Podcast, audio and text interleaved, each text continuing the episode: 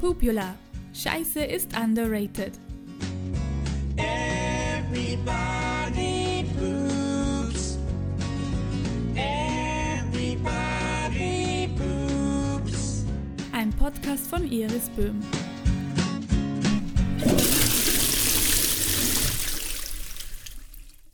Herzlich willkommen zu der zweiten Folge vom Pupula. Heute erzähle ich dir von etwas ganz, ganz Reizendem, nämlich dem Reizdarmsyndrom. Dr. Corinna Geiger erklärt dir mal, was das ist. Der Reizdarm ist halt definiert als eine Störung der Darm-Gehirnachse und diese Störung kann unterschiedliche Formen annehmen.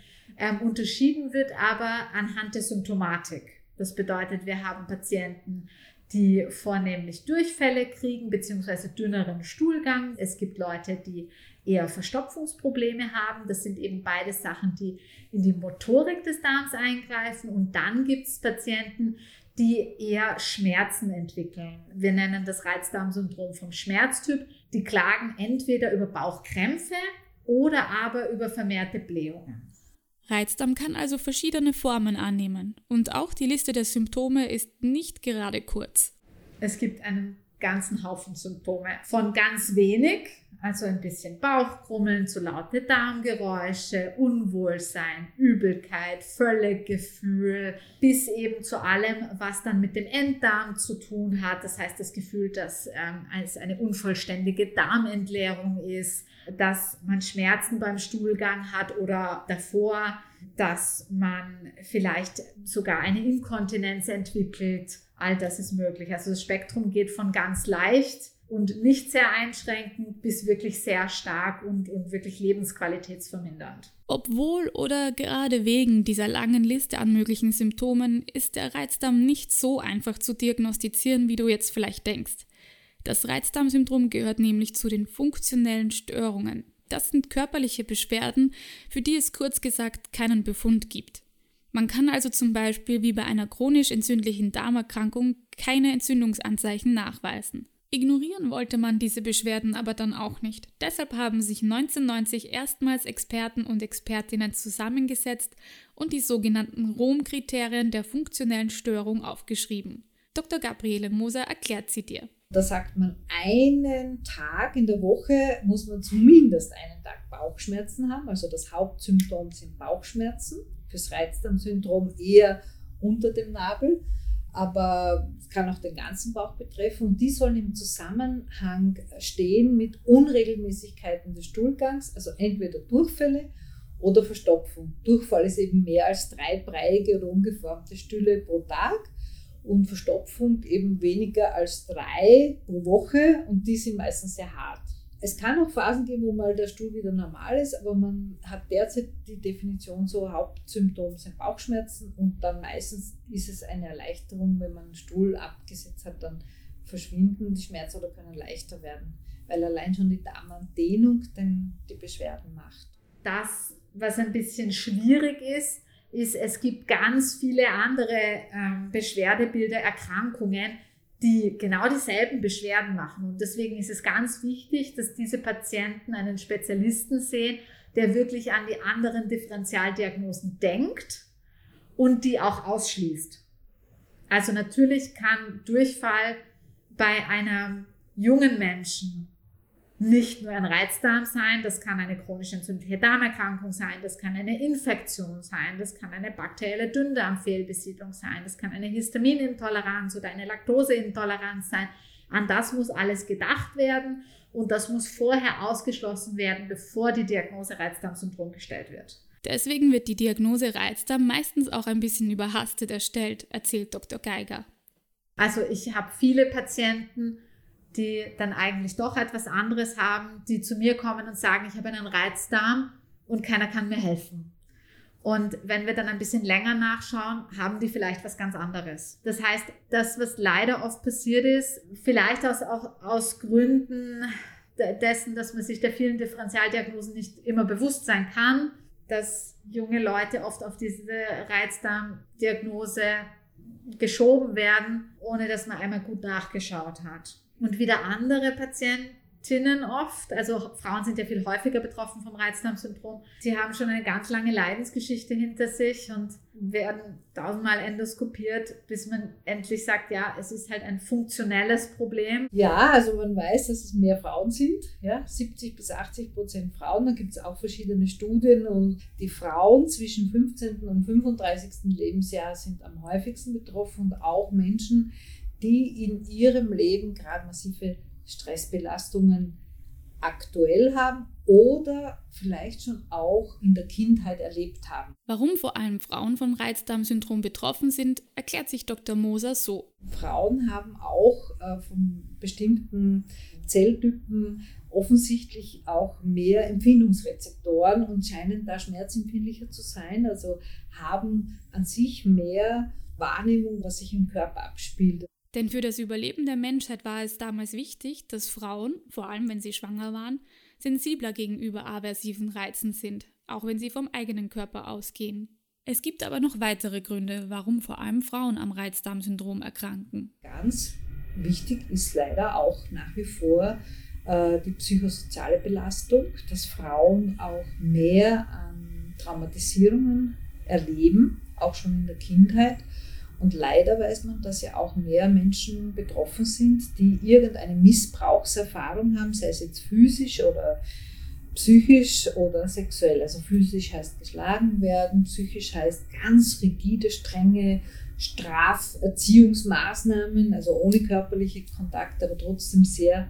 Angst, äh, also mit, mit Angststörung oft, oder auch äh, Betroffene, die tatsächlich einen sexuellen Missbrauch hinter sich haben. Das weiß man, da hat man viele Studien gemacht.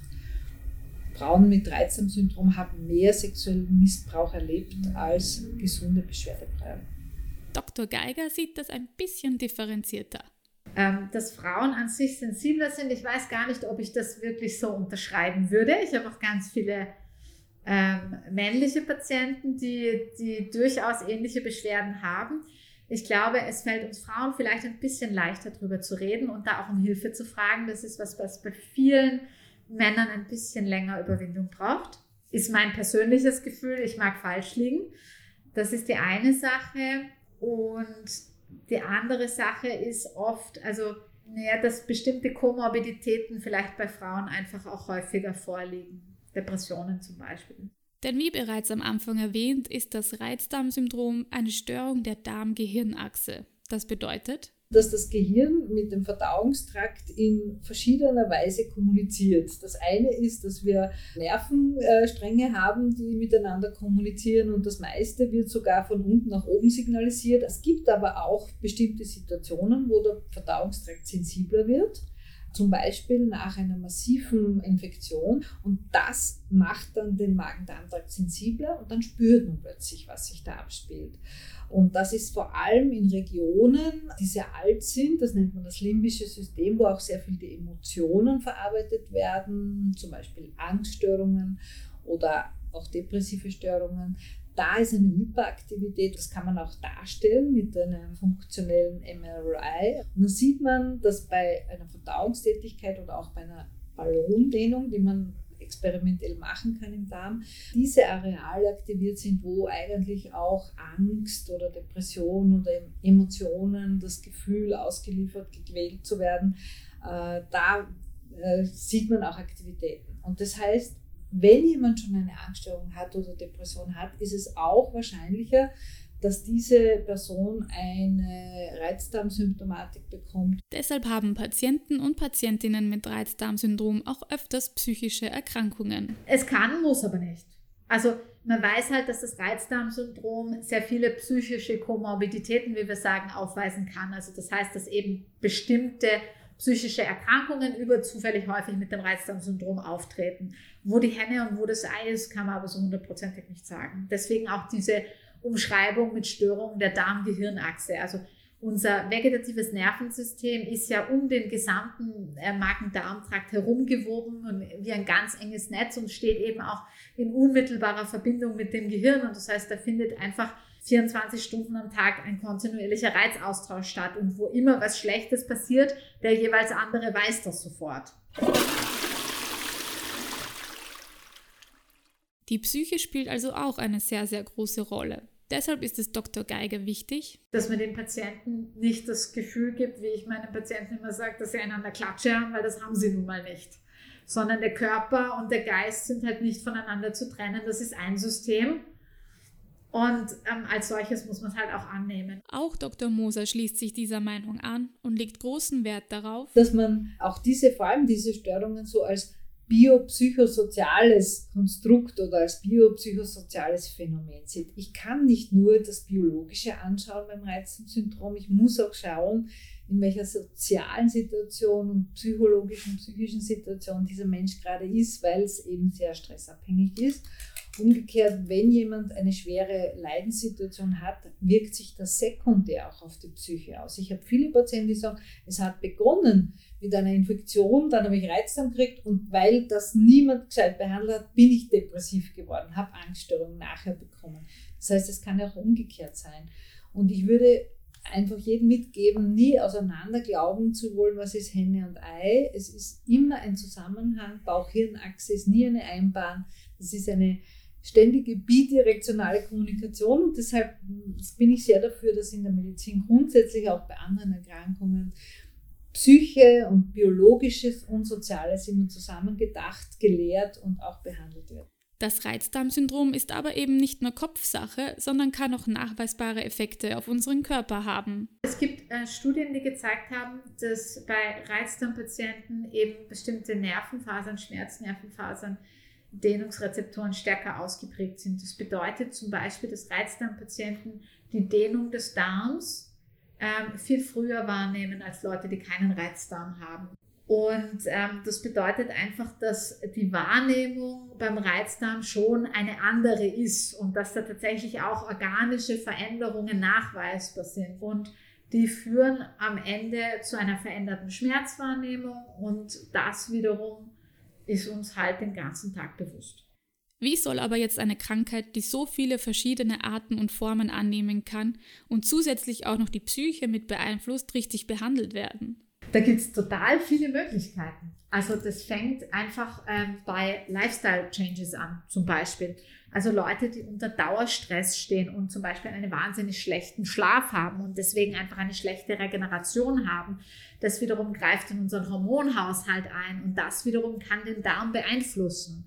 Das heißt, das, das kann schon ähm, eine deutliche Verbesserung bringen, wenn wir einfach nur dafür sorgen, dass der Patient erholsam schlafen kann. Dann Bewegung ist ganz, ganz wichtig, weil wir wissen, dass gerade Ausdauersportarten, Spazieren gehen, Laufen gehen, Radfahren, solche Sachen uns Stresshormone abbauen können. Das reguliert auch die Darmmotorik. Also zum Beispiel viele Patienten und Patientinnen, die unter Verstopfung leiden, denen geht es wahnsinnig viel besser, wenn die sich regelmäßig bewegen, einfach weil der Darm passiv mitbewegt wird. Dann beim Essen gibt es verschiedene Möglichkeiten. Ähm, zum Beispiel vielen Patienten mit Verstopfung tun natürlich Ballaststoffe sehr gut, dass man auf eine ballaststoffreiche Ernährung achtet. Viele Patienten mit äh, Blähbeschwerden, denen tut eine sogenannte Low-FODMAP-Diät gut, wo man bestimmte kleine Zucker ähm, aus der Ernährung weglässt, die eben sehr gern zu Gärungsprozessen führen. Dann ähm, gibt es eben die, diese klassischen ergänzenden Therapien wie äh, Akupunktur, dann auch eben die Hypnose, sowie die spezielle Bauchhypnose, die Dr. Moser und ihr Team am AKH anbieten.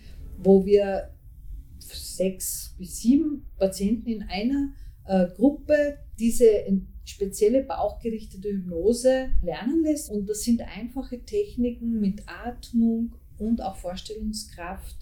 Es geht immer um Ruhe, Rhythmus, Wärme, Sicherheit und die Kontrolle über den Magen-Darm-Trakt. Also das Gefühl, dass man wieder selbst auch den Magen-Darm-Trakt beruhigen kann. Eine wichtige Technik ist, die Hand warm werden lassen, zum Beispiel auf den Bauch legen, tief durchatmen, die Wärme einströmen lassen. Und das ist etwas, was man auch unterwegs in der U-Bahn überall schnell machen kann, auch bei Konferenzen äh, oder wo man in Stresssituationen ist. Das merkt niemand so.